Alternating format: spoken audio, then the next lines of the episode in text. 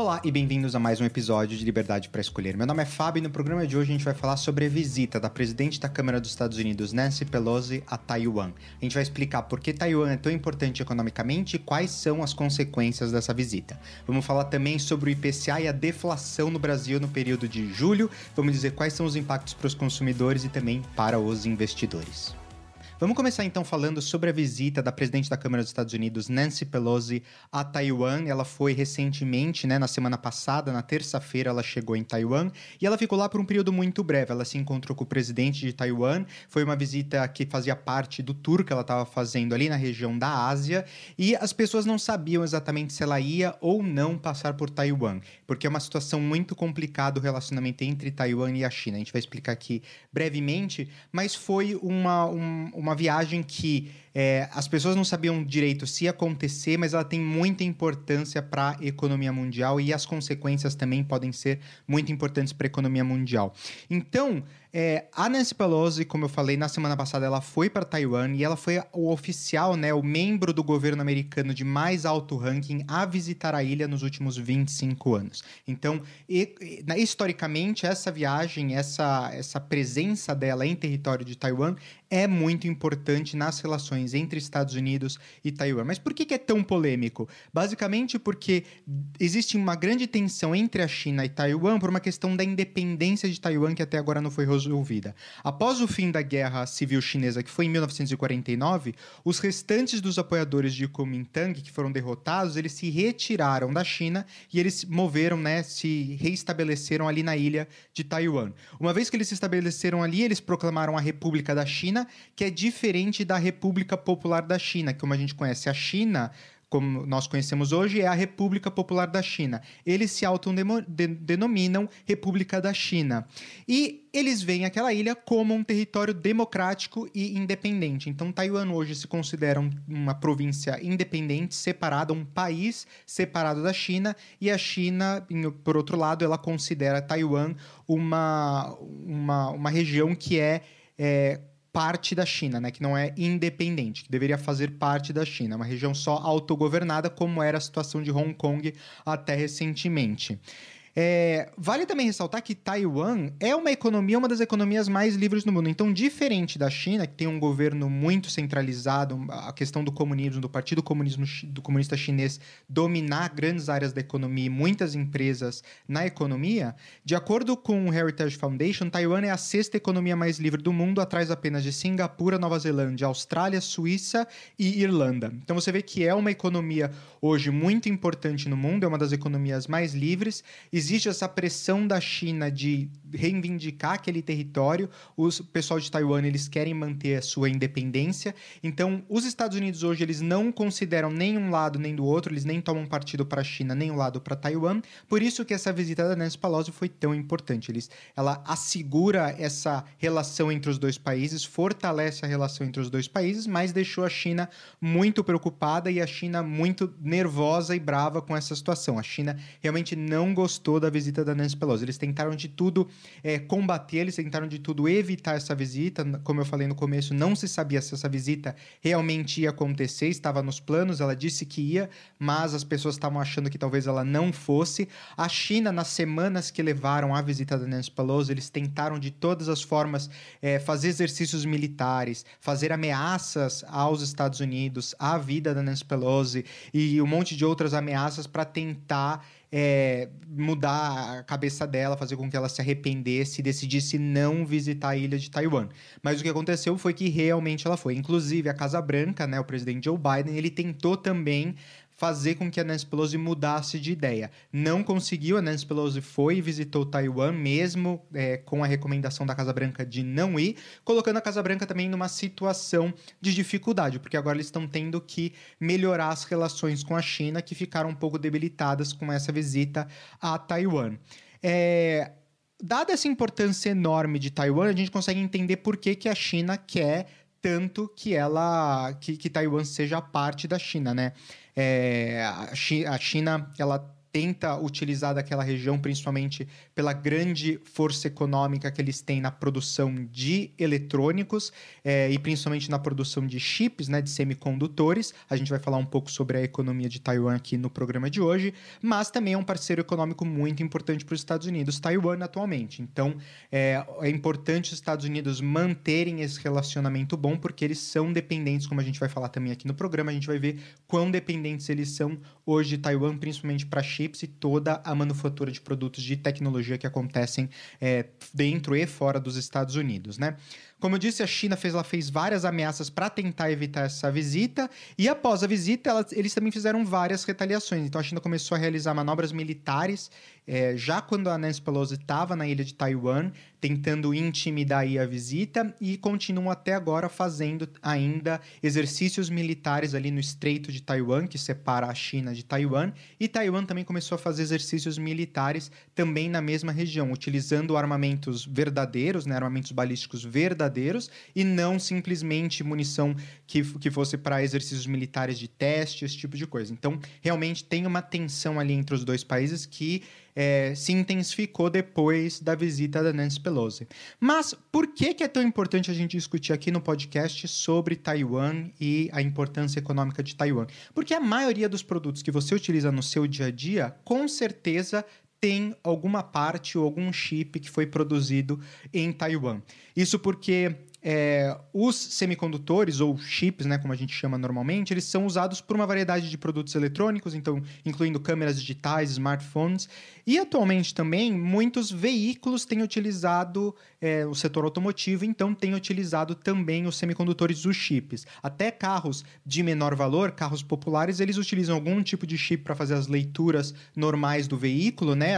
Os, o, às vezes tem um, um instrumento de bordo, é, tem a, o infotainment System, que é aquele sistema de entretenimento de multimídia que tem dentro do, dos carros. Então, existe já algum tipo de complexidade no sentido de que você tem é, chips e semicondutores dentro dos veículos populares. Quando a gente vai com certeza em carros que são muito mais sofisticados, né? Carros mais no top aí da, da do, dos carros que são produzidos, por onde você pega um Tesla é, e outras marcas, principalmente os carros elétricos. Você tem também a questão dos veículos que são é, que se dirigem sozinhos, né? Os assistentes de estacionamento, GPS, enfim, um monte de coisa que está dentro do sistema do carro, o controle das baterias, o controle de recarga dos veículos elétricos. Tudo isso utiliza processadores, utiliza chips, utiliza semicondutores semicondutores que estão em alta demanda pelo setor automobilístico. O setor automobilístico que não utilizava antes é, chips em seu, na produção dos seus veículos. A quantidade, a necessidade de chips semicondutores em veículos era muito baixa. Atualmente tem uma demanda muito grande também para esse setor. Então não é só é, eletrônicos que você utiliza no seu dia a dia, sua câmera digital, seu smartphone, seu computador, mas também os veículos que a gente dirige, todos os sistemas hoje nas empresas, os robôs das empresas que fazem as produções, os armazenamentos hoje são todos independentes e são automatizados, precisam de, de chips e semicondutores. Então, o mundo hoje precisa desse insumo, precisa desse, desse, produto. E Taiwan é um dos grandes produtores desse produto. Taiwan é o maior é, país fabricante de semicondutores no mundo e muitas empresas como Apple, Google, Microsoft, eles têm algum tipo de presença na ilha de Taiwan, justamente para a produção de chips, algum tipo de parceria para a produção de chips para os seus produtos. É, quem produz hoje os semicondutores em Taiwan é a TSMC, que é, na sigla em inglês é Taiwan Semiconductor Manufacturing Company Limited, que é a fabricante de semicondutores mais valiosa no mundo. Supostamente corresponde a mais de 56% de participação no mercado global na indústria de semicondutores. Isso significa que metade da produção de semicondutores globais vem dessa empresa, vem de Taiwan. Você vê então a importância tanto da demanda hoje que a gente tem por esse produto, mas também da parte de manufatura, como eles representam uma grande. É, são tão importantes na produção dos semicondutores. Taiwan também tem um grande domínio é, no mercado global, na, principalmente na parte de peças eletrônicas, e isso faz com que a China ela queira, como eu falei, um controle em cima de Taiwan. Isso daria ao governo chinês mais poder na indústria de semicondutores, mais poder na indústria é, de eletrônicos em geral. Existiu também, é, o ano passado principalmente, quando estavam se instalando as primeiras torres de 5G aqui na Europa e também nos Estados Unidos, a questão de vamos usar ou não empresas chinesas ou empresas que têm participação participação do Partido Comunista Chinês, né, do PCC, nas empresas. Isso significa que são empresas comunistas, né, porque elas são tem, elas não são de capital aberto, elas são é, aí dominadas ou grande parte controladas pelo governo chinês. Então a grande preocupação quando fazia a instalação do 5G era justamente, ah, será que a China vai estar espionando? Existe uma grande inferência aí, né? Existem estudos, existem é, arquivos que mostram que a China tem realmente essa questão de fazer espionagem não só nos seus próprios habitantes, aquele controle é, de AI que tem de câmeras que onde quer que você vá, eles estão te monitorando. Isso ajuda lá eles fazerem o score deles, o credit score deles. Então, se você é um bom cidadão que faz boas coisas, você tem mais credit score. Se você é um mau cidadão, você tem menos credit scores. Isso tudo é feito através de inteligência artificial e através das milhares de câmeras que, né, que eles têm espalhados ali na China. Então, a ideia de que se você teria toda a transmissão de dados de 5G por torres que foram fabricadas por uma empresa chinês ou que tem é, participação aí do governo chinês, quais seriam os impactos para a democracia nos Estados Unidos e na Europa. Então, uma parte da preocupação também quando a gente tem o domínio da China sobre Taiwan, não é só você ficar dependente da China, o que já não é bom para a produção desses materiais, mas também qual seria o tipo de produção que eles estariam fazendo, o que, que estaria nesses semicondutores e como é que seria conduzido isso no, no, no sentido de privacy, no sentido... É, de confiabilidade aí de que isso seria de uma forma autônoma. Então, isso é uma grande preocupação dos países, obviamente, com razão de como é que é, você pode manter Taiwan de forma independente. Então, a visita da, da Nancy quis reforçar os laços com Taiwan, os Estados Unidos que está realmente precisando de semicondutores, como eu falei, e não fez os investimentos a tempo para poder produzir seus próprios semicondutores. A Europa começou com um pouco mais de antecedência a investir na fabricação de chips e semicondutores aqui na Europa, né? Existe um plano muito grande da Intel, por exemplo, de abrir uma mega fábrica aqui na Itália, que ainda está em discussão, mas é muito provável que aconteça.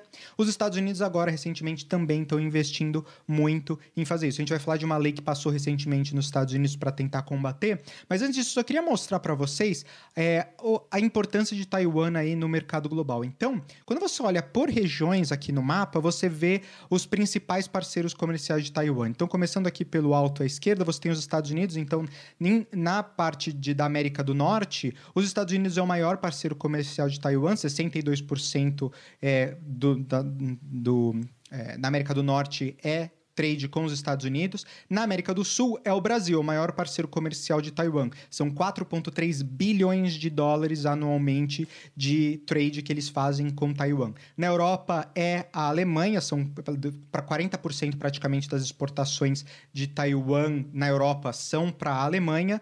No Oriente Médio, a Arábia Saudita, 8,8 bilhões de dólares. Na África é a África do Sul, 1,6 bilhões de dólares. Na Oceania você tem a Austrália com 19,6 bilhões e o Japão com 85,6 bilhões de dólares em parcerias, né, em exportações é, de Taiwan para esses países. Então você vê que os maiores mercados aí por território, né, por cada região, esses são os, os principais. Com certeza aqui na América do Sul é o Brasil. O Brasil tem, tem muita dependência é, de Taiwan, principalmente para eletrodomésticos, eletroeletrônicos, a tecnologia por trás desses aparelhos, né? E também, obviamente, na questão de semicondutores, na questão de chips, a gente também é dependente de Taiwan. E é, voltando um pouco agora só na questão de, da, da importância né, de Taiwan para os Estados Unidos, como eu falei, é um mercado global, você vê aí que tem muita dependência. Taiwan exporta muito para os Estados Unidos, é, em, em, são mais de 105 bilhões de dólares em exportações, e grande parte disso é a fabricação de chip, é a fabricação de semicondutores. Os Estados Unidos eles ficaram para trás, como eu estava falando, na fabricação desse, de chips. Eles não investiram quando tinham que investir, a demanda hoje é muito grande, praticamente todos os os produtos que a gente usa no dia a dia têm algum tipo de semicondutor ali. Então existe hoje uma grande demanda por semicondutores e por baterias. É o que hoje a gente mais precisa e o que são os, os insumos que a gente está mais precisando para manufatura, para criar produtos, principalmente produtos de alta tecnologia. E eles precisam de Taiwan para tentar recuperar o atraso, principalmente para cobrir o atraso que eles estão agora fazendo investimento. Então o Congresso nos Estados Unidos eles investiram, aprovaram, né, 53 bilhões de dólares, para a indústria de semicondutores.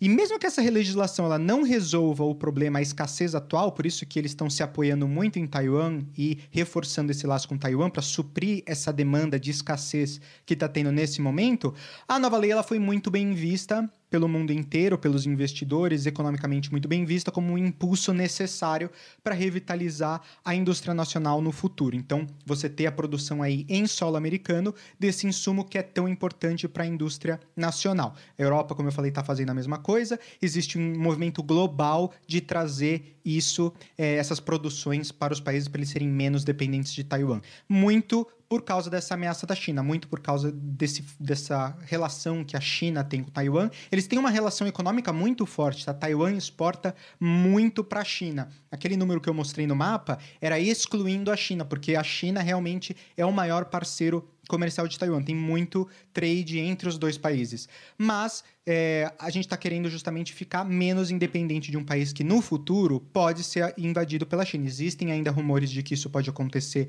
se não esse ano, o ano que vem. É, sempre existiu esse, esses temores, mas principalmente recentemente já vinha crescendo esse temor de que isso pudesse acontecer. Com a visita da Nancy Pelosi, isso se intensificou. É, vamos ver como é que vão fazer para o desescalation dessa história, né? reduzir as tensões na região. Mas para você, consumidor, é muito importante você saber. É muito bom, por um lado, que a gente está tendo investimento né, nos principais países do mundo, na Europa, nos Estados Unidos, países que são democráticos, investindo em desenvolver essa tecnologia e aumentar a sua produção desse tipo de material. É muito bom para os consumidores porque você tem mais opção no mercado, né? os produtores eles vão ter mais opção no mercado, custos mais baixos, mais inovação tecnológica, então competição é sempre muito bom para os consumidores, a gente fala isso aqui sempre. Por outro lado, é ruim porque a gente ainda é dependente de Taiwan e tem essa ameaça da China que é sempre muito constante na região. Então fica aí o alerta, é, mas eu achei muito bom e importante explicar para vocês como é que funciona essa relação, né? Falar um pouquinho de Taiwan, porque esse conflito, obviamente, ele existe há várias décadas já, é uma coisa não resolvida, uma tensão que existe, mas Taiwan tem uma importância muito grande economicamente. Então o que está acontecendo ali é bom a gente ficar de olho. Da mesma forma que a invasão da Ucrânia pela Rússia foi muito importante a gente ficar de olho quais seriam os impactos, é muito importante também a gente ficar de olho em Taiwan e ver como é que estão tá, acontecendo as coisas por lá, porque isso pode impactar a oferta de produtos que a gente tem aí no mercado, produtos que a gente consome diariamente, principalmente eh, produtos eletrônicos. Então, eu quis trazer essa notícia para vocês, para a gente aprofundar. Vamos falar do segundo tópico agora, mas antes da gente passar para o segundo tópico, eu queria pedir para você, se você estiver assistindo aí ao Liberdade para Escolher no YouTube, vai lá, dá like nesse vídeo, curte esse vídeo, também se inscreve no canal, clica no sininho para ser notificado quando novos vídeos saem aqui. E se você estiver ouvindo no podcast, muito obrigado. Se você não conhece a versão áudio desse vídeo, né, que está disponível no podcast, está disponível no Apple Podcast, no Spotify, no Google Podcast, enfim, em qualquer plataforma que você utiliza para ouvir seus podcasts, você também pode encontrar a gente lá. Liberdade para escolher. O nosso próximo tópico de hoje é Brasil. Vamos trazer então a conversa aqui para o nosso mercado, vamos falar de Brasil nesse momento. E a grande notícia dessa semana foi o resultado da, de julho do IPCA, que mostrou aí uma deflação. Então, ou seja, uma, é, uma invertida né, de uma inflação que a gente estava tendo mês a mês. O número foi negativo do IPCA, isso mostra uma deflação. E a gente vai falar um pouco aqui quais são os impactos para os consumidores, mas também para os investidores. Então, se você tem investimentos, o que, que você tem que entender do que está acontecendo e por que, que a gente teve essa deflação. Então, para explicar de forma é, muito simples, então, o mês de julho ele registrou uma deflação de 0,68%, que foi basicamente resultado da queda nos preços de combustível e de energia. Por que, que esses preços caíram? Ela foi puxada especialmente pela redução de impostos que foi passada aí pelo governo, a gente vai falar um pouquinho sobre isso, é, para o preço dos combustíveis, eletricidade e telecomunicação. O resultado também, por outro lado, ele traz bons sinais, é, mesmo que ainda que bastante incipientes, mas ele traz uma, uma, boa visão aí de uma perda de força de alguns outros preços que estavam preocupando, entre eles produtos industrializados. A gente vai também entrar no detalhe, mas esse resultado, ele indica algumas coisas, a gente pode fazer algumas leituras dele que são muito interessantes. Uma delas é a redução dos produtos, uma tendência de redução da inflação no preço de produtos industrializados. Então, no ano, o IPCA ele acumulou uma alta de 4,77% já, e nos últimos 12 meses a gente está na faixa de 10,07%. Vamos dar uma olhada aqui no gráfico, na evolução do IPCA mês a mês. Então, esse gráfico que vocês estão vendo agora, ele é de janeiro do ano passado a julho desse ano. Então, praticamente um mês e meio aí de tempo de referência. Em azul você tem o IPCA no mês e em vermelho você tem o acumulado dos últimos 12 meses. Então, você pode ver que é, o acumulado nos últimos 12 meses ele vem subindo. A gente sabe que a inflação no Brasil está subindo, está crescendo. E isso não é novidade para ninguém. O ponto que a gente quer ressaltar aqui é, se você olhar a última linha aqui de julho, é a queda, é a deflação. Então você viu que todo mês a gente tinha um aumento da inflação, né? Então você pega, por exemplo, março 1,62, abril 1,06, maio 0,47, junho 0,67%, e aí em julho você tem uma queda, você tem menos 0,68. Então, em vez de você ter uma inflação, você teve uma deflação, que significa essa queda. Essa queda, obviamente, ela puxa o acumulado aí dos 12 meses. Então você vê que o acumulado ele vai se somando, ele vai aumentando no mês a mês. Só quando você tem um número negativo, obviamente esse número puxa o acumulado nos últimos 12 meses para baixo. Então a gente estava aí na faixa de 11 quase 12% no acumulado, e agora a gente está na faixa de 10% no acumulado. Então, é, foi uma, uma, uma, queda expressiva aí no acumulado, que foi resultado dessa deflação que a gente teve no período.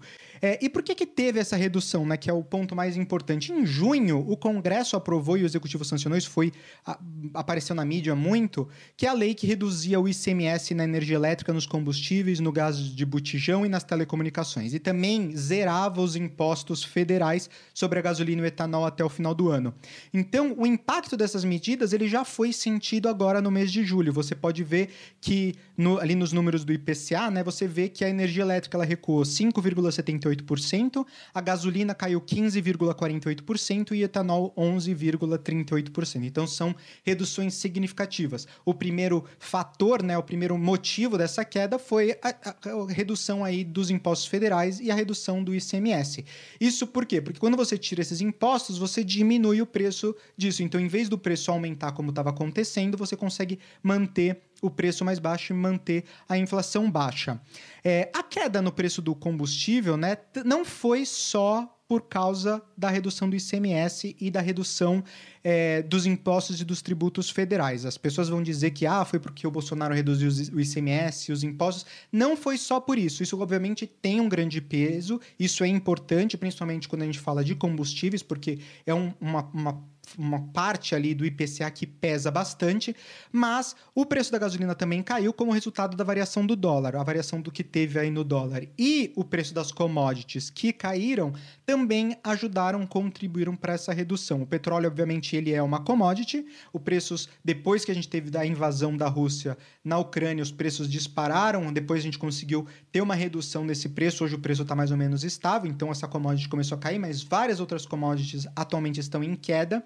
Então, isso tem empurrado o preço lá para baixo, mas também a variação do dólar ajudou bastante nesse, nesse período até essa redução, porque obviamente o petróleo é cotado no mercado internacional e é cotado em dólar. Então, toda vez que a gente tem conversão de reais para dólar a um, a um valor mais vantajoso, você também tem uma redução aí simbólica, é, ou às vezes uma redução que é realmente efetiva, e nesse caso foi uma redução efetiva, significativa, que acabou ajudando também a impulsionar essa redução. Você somou essas duas coisas, essas duas reduções, você tem uma redução ainda maior. Essa foi a principal causa da redução ou dessa deflação no mês de julho. É, essa notícia, obviamente, ela é positiva para os consumidores, porque alivia o nosso bolso no curto prazo também alivia um pouco as pressões inflacionárias que principalmente as pessoas de classe média e de classe mais baixa estão sentindo, botijão de gás muito caro, energia elétrica muito cara, combustível. No Brasil você tem muitas pessoas que dependem né, de carro para ir de um lugar para outro, então a, a, gasolina acaba sendo muito cara, mas também, obviamente, a gente já falou isso muito no podcast, que o transporte rodoviário no Brasil também é muito importante, então o preço do diesel, o preço da gasolina, o preço do etanol impactam também o preço dos insumos insumos, né, o preço na gôndola quando você vai no supermercado comprar os produtos. Então, isso dá uma aliviada, obviamente, nas pressões inflacionárias. Isso é uma ótima notícia para os consumidores. E também é uma alternativa muito melhor do que as outras alternativas que a gente tem visto aí no mundo, que é injetar dinheiro. A gente já falou aqui várias vezes no podcast como só injeção de dinheiro na economia só aumenta a inflação, não resolve o problema da inflação. Então, dar mais dinheiro, colocar mais dinheiro em circulação, principalmente com programas sociais, não reduz a inflação. Você só aumenta as pressões inflacionárias. Então, Reduzir tributos é uma coisa que o governo deixa de ter arrecadação, então, por um lado, é ruim para o governo porque você tem que melhorar a situação fiscal. Só que no Brasil a gente já estourou o teto de gastos de qualquer jeito, é previsível que a gente vá estourar o teto de gastos também o ano que vem. Então, o governo não está mais preocupado com a questão de teto de gastos. Ele quer realmente baixar a inflação, principalmente em ano de eleição. O Bolsonaro quer manter a inflação baixa, as pessoas felizes, para que ele consiga a reeleição. Olhando aqui o número na tabela, né, os elementos um a um dentro do IPCA, você consegue ver quais são os mais importantes. Então, o IPCA caiu, né, 0,68 em julho. Você vê que habitação foi uma coisa que caiu bastante, energia elétrica caiu bastante, transportes, é, a gasolina principalmente, né, os 15,48%. É, os preços administrados também caíram 4,35%. E os industriais aí que eu estava comentando, 0,11%, que é uma notícia boa, pelo menos uma indicação boa. É, quando você olha no, na projeção aqui para os próximos meses, você vê que existe uma projeção também de deflação para o mês de agosto. Então, é possível que a gente tenha também uma deflação em agosto, muito ainda por consequência dessas coisas que estão acontecendo. É, mas você vê que já a partir de setembro, outubro, é, já volta com uma inflação aí é, do mês a mês, né? Mais controlada, mas mesmo assim você volta a ter uma inflação. A projeção aqui é de 7%, que é a projeção da XP, que ter um, uma, um, no ano de 2022 está aí numa inflação de 7%. Então, Tirando os efeitos do corte de impostos, né, que a gente já tinha colocado aí na conta, e a maior parte dos analistas eles já tinham considerado, estavam amplamente considerando nas projeções, outros sinais que são importantes a gente observar né, e fazer essa leitura dos números que a gente está olhando aqui, é que mês de julho mostrou uma desaceleração maior também nos bens industriais, que é aquela linha última que a gente estava olhando. Quais são as possíveis justificativas da linha de produtos industrializados estar tá ali um pouco mais baixa? E também da, das outras reduções que a gente viu, né? A primeira de todas é a normalização gradual das cadeias de valor pelo mundo. A gente já falou como o Covid-19 impactou de forma significativa as cadeias de produção pelo mundo, principalmente na Ásia, principalmente na China, né? E com a diminuição dos casos de Covid-19 na China, a gente começa a ver que as cadeias produtivas voltam a se adequar. Mais importante, porque as pessoas normalmente falam sobre ah, o número de casos na China é um indicador importante. Na verdade, não. O número de casos na China não faz relação nenhuma, não tem relação nenhuma com os indicadores econômicos. E o que importa é qual é a atitude que o governo vai tomar com relação ao aumento de casos. E na China, um aumento de casos significa lockdown, significa que eles vão trancar todo mundo, pelo menos até recentemente, eles vão trancar todo mundo em casa, eles vão fechar fábricas, eles vão fechar portos, e isso gera o grande problema das cadeias produtivas, porque você tem fábricas fechadas, você não consegue suprir né, a demanda que as pessoas você não, não oferta para a demanda que existe. Então, é, é, muito mais importante você olhar como o governo vai reagir ao número de casos do Covid. Quando você pega, por exemplo, os Estados Unidos, que poucos estados realmente tiveram os lockdowns, você vê que a interferência do governo para impor lockdowns é muito menor. Então, o número de casos não vai impactar de forma significativa é, a, a, economia como um todo e as cadeias produtivas. Então você tem que olhar muito como é que os governos estão reagindo. E no caso da China, você sabe que se os casos aumentam demais, eles entram com martelo para tentar reduzir. Então o fato de estar tá tendo menos casos significa que vão ter menos lockdowns e com menos lockdowns você começa a colocar as cadeias produtivas de volta ao normal. Um outro um ponto importante aqui é a queda recente do preço das commodities no mundo, como eu estava falando. As commodities, o preço das commodities voltou a cair. É um ótimo sinal, é, principalmente para os consumidores, do ponto de vista que a gente tem insumos mais baratos, então também alivia as pressões inflacionárias. Tem um monte de outras consequências macroeconômicas que a gente já falou, não vamos entrar nesse, nesse ponto nesse vídeo, mas é, obviamente, quando você tem o preço das commodities caindo, também você acaba aliviando alguns preços que estavam muito altos. Um deles, por exemplo, é o preço dos combustíveis, é o preço do petróleo. É, e por último, você tem o enfraquecimento da demanda reprimida pela pandemia. A gente já falou muito aqui, principalmente no vídeo quando a gente falou sobre os Estados Unidos, como existem estudos que mostram que nos Estados Unidos as pessoas no final da pandemia tinham mais dinheiro do que elas tinham no começo da pandemia. Ou seja, as pessoas saíram da, pandem da pandemia mais ricos ou com mais dinheiro do que quando começou a pandemia. Isso porque a gente teve aí uma demanda reprimida. As pessoas não podiam gastar seu dinheiro, elas estavam trancadas em casa, elas não podiam viajar. As, apesar das pessoas consumirem online, o consumo foi muito menor, as pessoas começaram a guardar muito mais dinheiro porque não tinham ideia de como é que ia funcionar a economia, como é que ia seguir.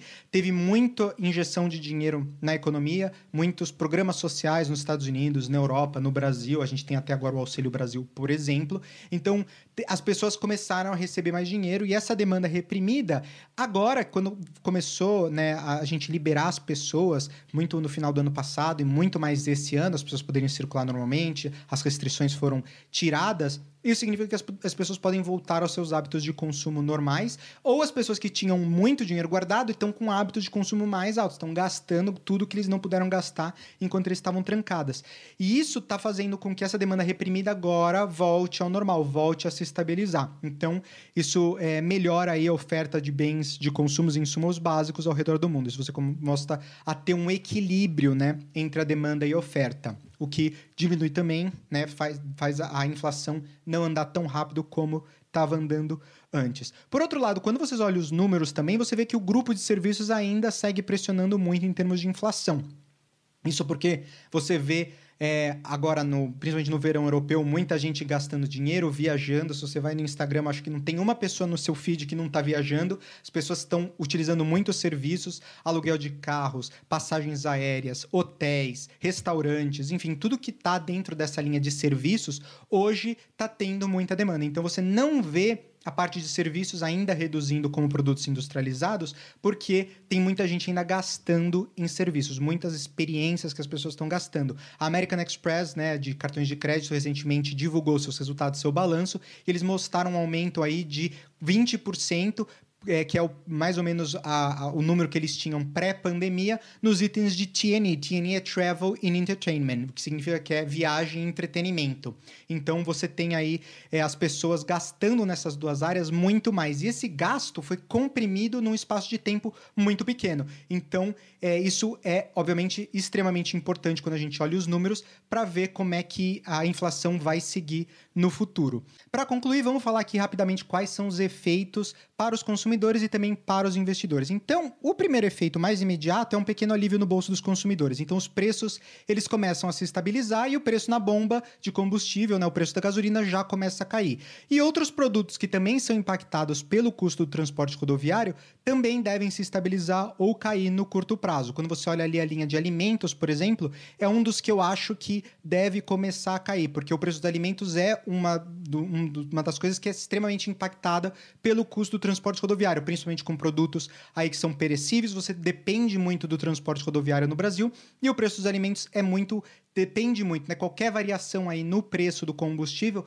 tem um impacto muito grande no preço dos alimentos. Então, reduzindo o preço da gasolina também deve trazer para baixo aí o valor dos alimentos, o que também vai contribuir para a deflação, a possível deflação no mês de agosto.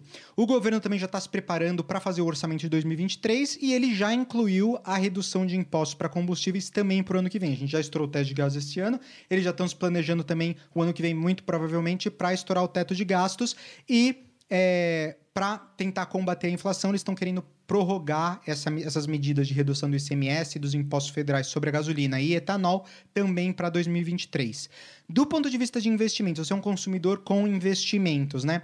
Quando a gente. Quem está investido em renda fixa, então quando a gente pensa em renda fixa, principalmente aqueles que são indexados à inflação, o componente da, do IPCA, ele vai registrar um rendimento negativo. Ele registrou um rendimento negativo em julho e muito provavelmente em agosto teremos um rendimento negativo novamente. Mas, como a gente viu, é algo pontual. A gente viu no gráfico ali que o Brasil, ele não está numa trajetória de ter uma economia deflacionária, ou seja, vários períodos de deflação. Não é isso que vai acontecer. É uma, uma coisa que foi pontual ali no mês de julho, que muito provavelmente deve se repetir também no mês de agosto, mas a partir de setembro, como a gente viu, não deve ter mais deflação. A gente deve voltar ao normal. É, obviamente, com uma inflação mais controlada, uma inflação mais baixa, que é o objetivo dessas medidas que foram colocadas, mas é, com os gastos que o governo está fazendo, principalmente com os projetos sociais, etc., o Brasil não vai entrar de jeito nenhum numa, numa tendência de deflação, de vários períodos de deflação. A gente vai ter aí uma coisa pontual. Então, é, se você tem investimentos na renda fixa que são indexados ao IPCA, você não precisa remanejar os seus investimentos nesse momento. Né? Você não precisa realocar os seus investimentos, porque realmente é uma coisa pontual que aconteceu nesses dois períodos. Você vai registrar ali uma queda, né? É, por causa desse um rendimento negativo, por causa desse IPCA negativo, depende também de quanto eles estão é IPCA mais quanto de juros ao ano que você tem no seu contrato, mas obviamente é, vai ter ali um componente negativo no cálculo do, do, seu rendimento da renda fixa. Provavelmente esse mês né, de julho que já se fechou, isso já foi comprovado, em mês de agosto, muito provavelmente também. Outro indicador que mostra que não vamos ter período de deflação continuado no Brasil é a Selic. Você vê que o Banco Central ainda avalia fazer um aumento de 0,25% na Selic, que é a taxa básica de juros, e há uma previsão também é, de manter essa alta da Selic pelo ano de 2023. Então, o Banco Central ele não tem previsão de redução da Selic em 2023. Isso não significa, como eu falei, que a gente não vai ter um agosto de deflação, apesar de a tendência ser ainda de inflação. É muito possível que em agosto, como a gente viu ali nos indicadores, e aquele número ali é da XP Investimentos, mostra que tem uma tendência aí muito provável de, de, de ter uma continuidade no mês de julho para o mês de agosto de um período de deflação. Mas é uma tendência que não vai continuar aí no médio e no longo prazo. O IPCA para 2022 ainda está previsto para ficar acima de 5%, como a gente viu. A XP Investimento está falando que vai ficar por volta de 7%. E lembrando que 5% é o teto da meta de inflação do governo, né? O, o, o objetivo é 3,5%, mas com certeza a gente vai ficar acima de 5% esse ano na inflação. Então, se você tem investimentos em renda fixa, você não precisa se preocupar, porque a gente não vai entrar em deflação, você não vai perder, ter rendimentos negativos por causa de deflação no Brasil. É, não é um cenário que nenhum analista está dizendo que vai acontecer, é praticamente impossível isso acontecer no Brasil. É realmente uma coisa que foi pontual que aconteceu esse mês por todos os motivos que a gente falou hoje no programa. Então, recapitulando aqui rapidamente, é, essa deflação é uma coisa pontual, obviamente uma coisa boa no curto prazo para os consumidores, mas no longo prazo ainda é ruim. Você ainda tem pressões inflacionárias em outras coisas no Brasil, gastos do governo excessivos, problema na parte fiscal no Brasil que preocupa muito, aumentando o risco Brasil, aumentando o custo de captação de recursos, enfim, tem um monte de outras coisas nesse lado fiscal que o consumidor deve continuar ainda preocupado, principalmente o ano que vem e quem sabe até 2024. É, obviamente vai depender dos resultados das eleições eleições, o que, que o próximo governo vai fazer, se for uma continuação do governo Bolsonaro ou um novo governo que vai entrar aí no lugar, quais vão ser as medidas que vão ser tomadas, qual vai ser a rédea que eles vão tomar na parte fiscal, mas no momento o, o consumidor ele pode ficar um pouco aliviado, pelo menos, que grande parte aí dos custos, ou os custos que estavam pressionando mais, que era muito a questão do combustível e energia, a gente conseguiu aí, através das medidas do governo, pelo menos no curto prazo, reduzir isso. A gente vai ter que pagar a conta, né? Não existe lanche grátis, né? Almoço grátis, como todo mundo fala. A gente vai pagar essa conta com certeza, as próximas gerações vão ter que pagar essa conta, mas no curto prazo, com a medida eleitoral, o governo está conseguindo realmente agradar as pessoas e agradar os consumidores, tirando um pouco da inflação, diminuindo a inflação. Então, basicamente é isso que eu queria falar nesse episódio hoje do podcast. Espero que vocês tenham gostado. Lembro para vocês de novo de curtir esse vídeo, se inscrever no canal, clicar no sininho. Também se você não puder assistir aqui no YouTube, vai lá no Spotify, Google Podcast, Apple Podcast. A gente está lá como Liberdade para escolher. Você pode seguir a gente também nas redes sociais. Você pode me seguir nas redes sociais, deixar seus comentários, como se comunicar comigo no Twitter. Meu Twitter é Defaria e Silva. Eu estou sempre disponível para falar com vocês, receber sugestão de temas, dúvidas que vocês tenham, sempre para criar novos vídeos aqui no programa. Esse programa aqui é feito em parceria com o Centro de Escolha do Consumidor, o Consumer Choice Center, uma organização sem fins lucrativos que luta para defender os direitos e liberdade de escolha do consumidor. Tá certo? Muito obrigado por assistirem esse vídeo. Espero ver vocês na semana que vem. Tchau, tchau.